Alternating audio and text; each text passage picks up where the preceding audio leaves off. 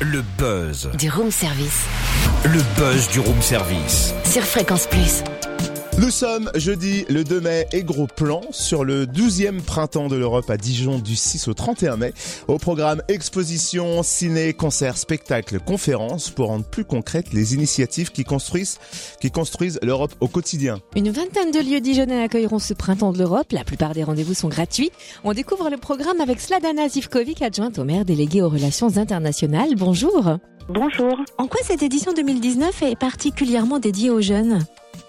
Alors, tous les ans, hein, le printemps de l'Europe fait une part belle à la, à la jeunesse, mais cette année, nous avons un partenariat particulier avec le rectorat, la Maison de l'Europe pour les jeunes.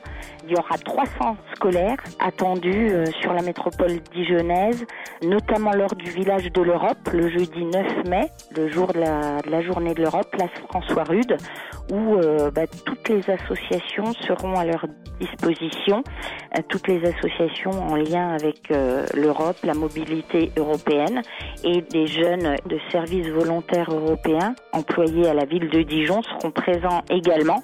Et donc euh, il y a un focus particulier sur euh, des établissements de la métropole dijonnaise et le rectorat qui fait le lien pour nous. Et alors, quels sont les temps forts de cette 12e édition? Alors, les temps forts, donc le jeudi 9 mai, place François Rude, de- toute la journée, de 9h à 17h, avec euh, toutes les associations, 14 qui auront leur stand, euh, y compris euh, les associations étudiantes de Sciences Po, Europe centrale et orientale, mais aussi les clubs UNESCO, mais aussi l'association franco-portugaise, les Italiens, enfin tous ceux qui font l'Europe au quotidien à Dijon. Et puis, euh, j'aimerais citer tous les événements, mais on va citer euh, les gros temps forts euh, festifs. Il y a la semaine culturelle franco-portugaise qu'on connaît bien, qui se déroulera euh, à la Maison du Portugal à Dijon. Et puis les rendez-vous euh, festifs et les concerts de la péniche Cancale, avec euh, des projections de films, des concerts et puis des rencontres gastronomiques aussi, notamment en lien avec euh, le Portugal et, Mmh. et l'Allemagne. Ça a l'air pas mal ce programme.